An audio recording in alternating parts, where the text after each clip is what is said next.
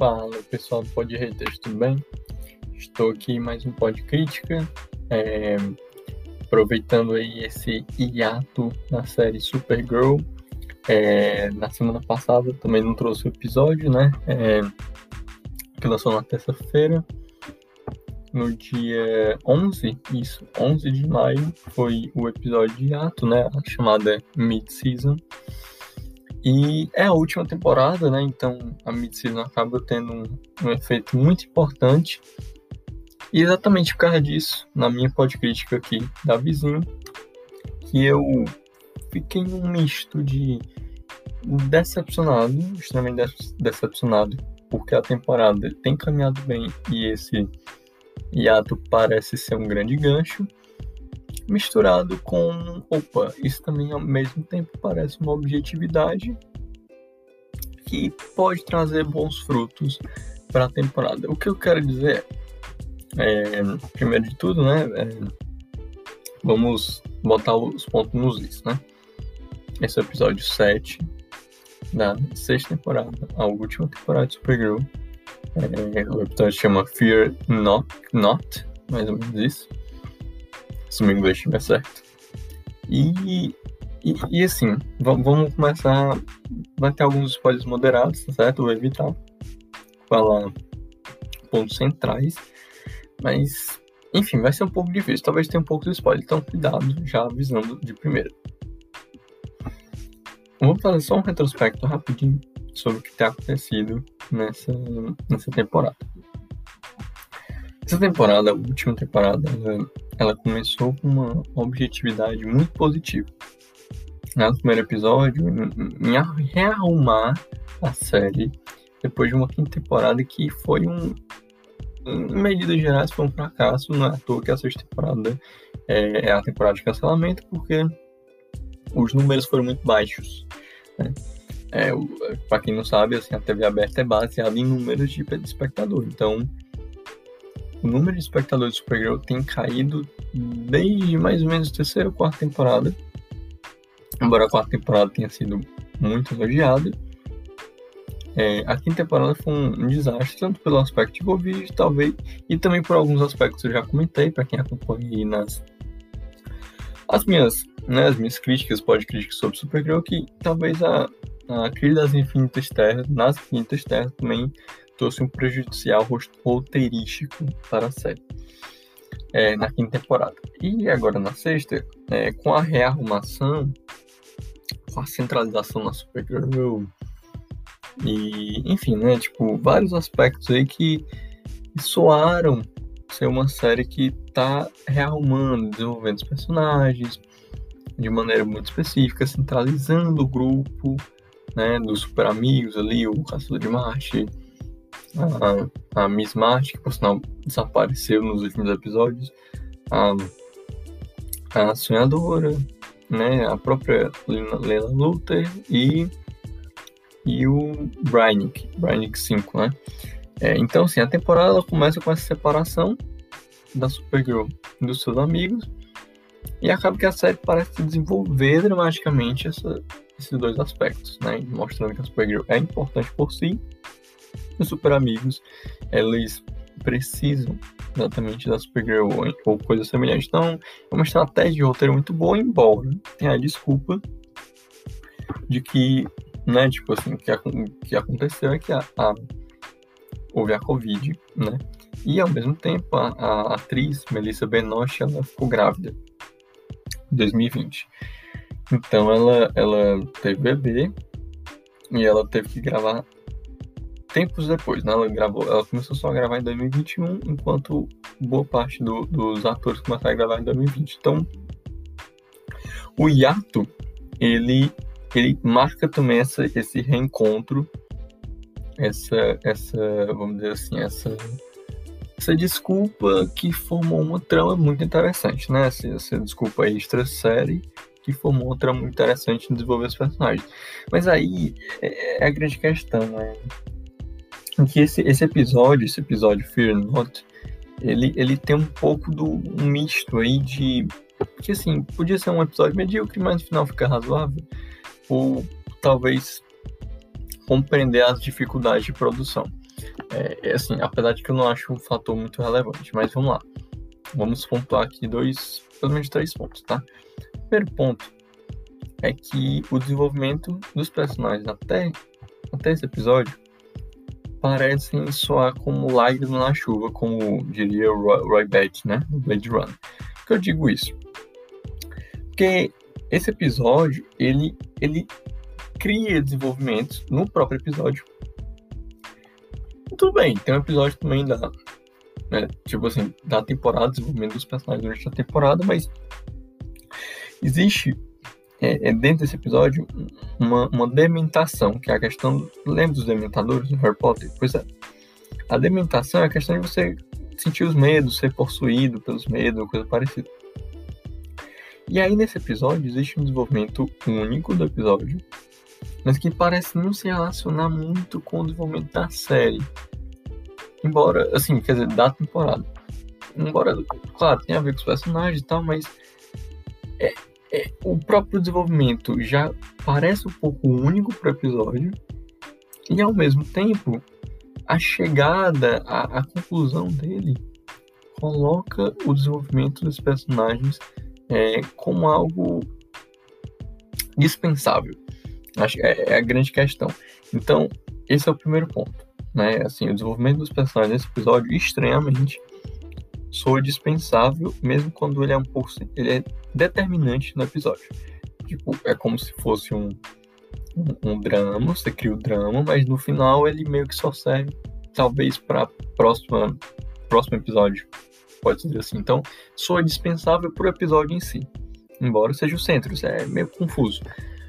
O segundo ponto, que é um episódio vamos dizer assim, muito arrumado. Acho que liga um pouco com o primeiro. Por que arrumado? Porque, ah, porque o episódio arrumado seria, seria ruim, né? Porque quando o, que acaba formando essa categoria dispensável dessa, dessa, desse desenvolvimento dos personagens.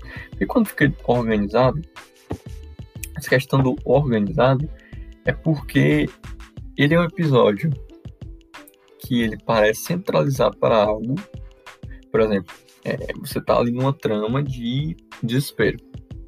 Né? Desespero que você tem que salvar a Supergirl, eles estão caminhando para Zona Fantasma. Mas a, a, a, grande questão do episódio é, na verdade, arrumar como os personagens vão tratar com a Zona Fantasma, como eles vão ser dementados por isso. Então, cria também já um conflito aí de imediatismo, tudo bem, funcional para o episódio, para buscar Supergirl, mas o desenvolvimento do episódio não, não apresenta essa emergência. Então, assim, parece é, é, literalmente você tentar alocar duas coisas. As poucas cenas que você tem da Supergirl, as muitas cenas que você tem com dos personagens, né?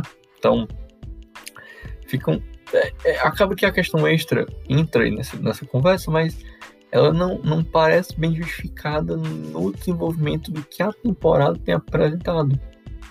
Então, é, você tem os episódios anteriores, Prom Again e Prom. prom é, perdão, Prom Night. É, desculpa, Prom Night, Prom Again. E, e esses episódios. E, e esses, vamos dizer assim, esses esses episódios eles foram uma grande parada, de fato. E quando você volta, você tem uma emergência por buscar a Supergirl. Então, sou estranho quando você quebra isso. Então, eu entendo que tem a dificuldade extra série, mas eu acho que fica uma narrativa extremamente problemática nesse sentido. Né? Criando uma falta de ritmo, muito uma trava, mas ao mesmo tempo você quer criar um cliffhanger, ou seja, um gancho que você vai separar é, para mid-season, né? Para você voltar depois. Enfim. É, só lembrando que vai ter 20 episódios, né? Então são. É, tem o, famoso é, front, front 9 e o Back 13. Acho que é isso. É, 13. É, é, acho que é 13. É a questão de você somar dar 22 episódios, né? Mas como você vai ter 20, então são 7 episódios para você separar ali, mas 20 é, episódios para você terminar. Então, sete episódios é a, a, trama fechada, né? Então, eles escreveram provavelmente só até sete episódios para você desenvolver os outros 20. desculpa, os outros 13, perdão, né? 13 mais 7, 20, isso. É, então você mantém o, o, vamos dizer assim, você mantém o, o back 13, né? Você mantém, muda o front, né? E, e, e mantém o, o, back, back 13. Alguma coisa assim, é, ou é front 13 e back 9, não, mas acho que é. Enfim, é, depois, quem sabe, numa, numa próxima, é, no próximo episódio pode crítica, eu trago mais especificamente. É, é, é, é, um, é uma questão curiosa para vocês que gostam de assistir série TV aberta, enfim, para avaliar também os, os roteiros das séries, até que ponto eles podem superar suas próprias organizações metodológicas de repetição principalmente na TV aberta. Então, voltando, é, já apresentei o primeiro ponto, né? O primeiro ponto é essa questão da, dessa coisa do Lágrimas na Chuva, os personagens, né, que são desenvolvimentos é, dispensáveis no episódio, por incrível que pareça, estranho isso. O segundo episódio é a questão de arrumação, que, que tá bem conectada, né, como é que a arrumação pode ser algo negativo, mas exatamente por tornar um aspecto dispensável. E o, e o terceiro aspecto é exatamente essa, essa dimensão do sci-fi, que o sci-fi ele tem crescido durante toda a temporada de maneira muito intensa, mas exatamente nesse episódio que ele parece tão centrado no sci-fi, exatamente na zona fantasma, na questão até Star Trek, de nave, de, de desenvolvimento de, de, de, pessoas dentro da nave, é, isso se torna apenas uma desculpa visual.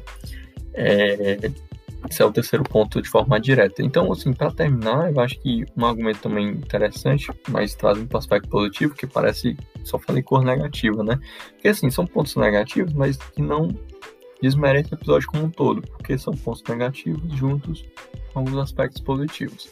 Mas, para terminar, eu acho que um ponto positivo aí, que eu acho que ajuda muito a, a, entender porque o episódio não acaba sendo ruim é a direção do David Harold, Harrywood, que é o próprio ator que faz o Caçador de Marte, né? Então, ele, ele consegue ser coerente no episódio, ele centraliza ele mesmo, o próprio personagem John Jones, é, na resolução das, dos conflitos do episódio, né? Então, acaba que ele não é dispensável como, como personagem, o desenvolvimento dele, porque ele é muito, muito constante na série, né? Como sempre.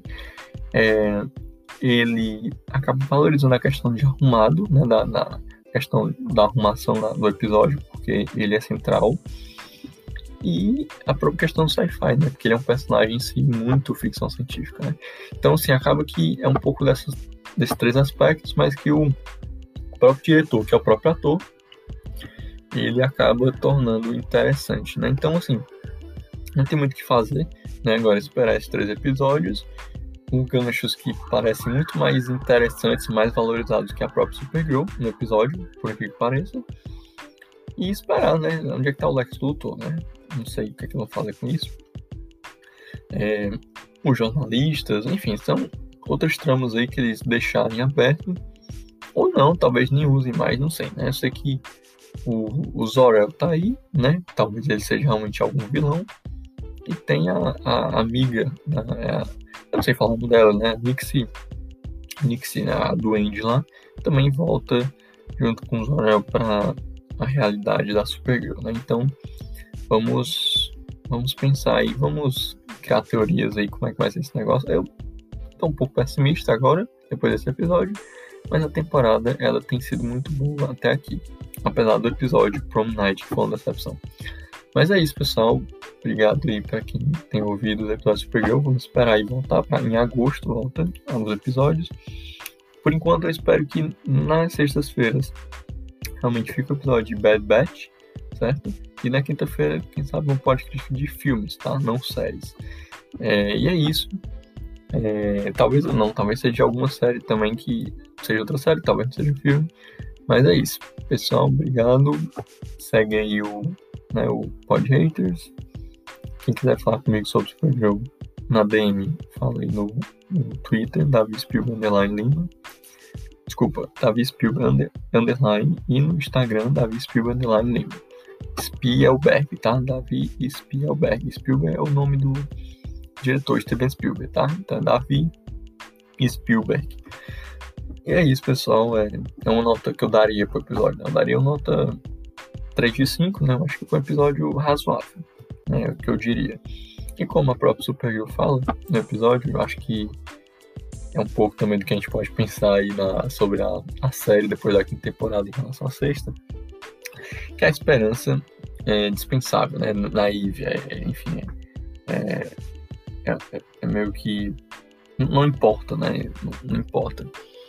É, foi, foi inocente, foi, foi. Enfim. E é isso, pessoal. Até mais e até, até a próxima Pod Crítica.